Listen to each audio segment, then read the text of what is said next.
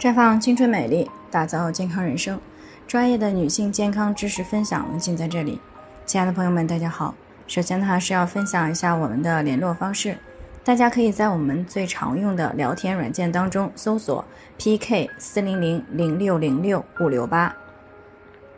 关注以后呢，回复自测进行健康自测，可以更有针对性的了解自己的健康状况。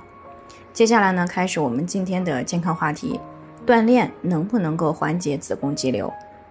听众严女士呢，最近过来咨询，说自己今年二十七岁了，刚结婚呢有半年，最近体检呢发现了一个子宫肌瘤，有指甲盖大小那么大。她的一个同事呢原来也有，后来呢经常锻炼以后呢就变小了一些。但是她前两天呢看到一篇文章说锻炼不会对子宫肌瘤产生影响。这让他呢开始进行疑惑，所以呢听到我们节目的时候呢，就过来进行咨询了。那么关于子宫肌瘤呢，我们在以往的节目当中呢也有谈到过。目前呢普遍的认为，诱发子宫肌瘤的根本原因是体内激素水平的失衡，尤其是雌激素持续的处于高位的时候，更容易诱发子宫肌瘤。那么生活当中都有哪些因素会导致女性体内激素失衡呢？那临床当中常见的诱发因素主要有下面这几个方面，首先是间接或直接的摄入激素，比如说服用激素药物、使用含有激素的保健品或者是护肤品等等。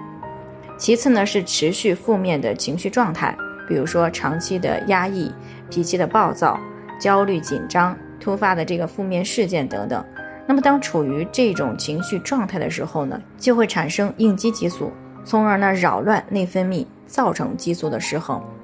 另外呢，熬夜、喝酒等这些伤肝的行为，都可能因为肝脏功能降低，没有办法正常灭活过剩的雌激素，从而呢就导致了体内雌激素的水平呢处于高水平状态。那么除了这些，还有一点容易被女性忽略的原因，也容易促进子宫肌瘤、乳腺增生这一类雌激素依赖性问题的出现。那这个原因呢，就是运动量不足，而且呢还保持一个高能量的饮食习惯。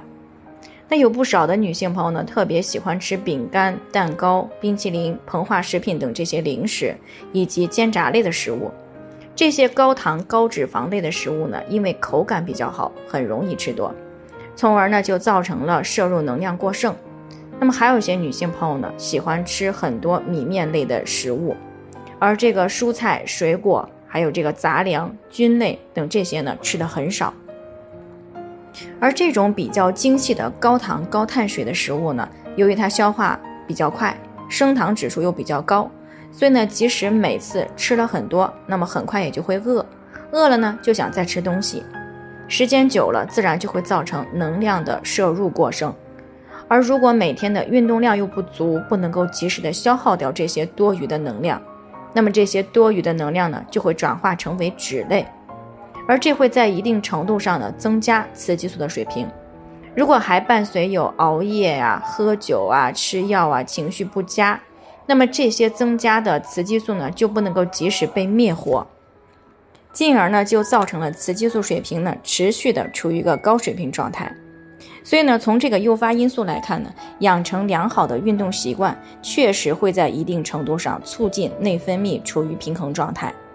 不过呢，运动呢只是一种辅助作用，改善子宫肌瘤需要综合的干预。那么，尤其是对于这些直径大于五厘米的，而且呢离绝经还有很多年的女性来说呢，最好是先手术啊，然后呢再好好的调整生活当中的那些诱发行为就可以了。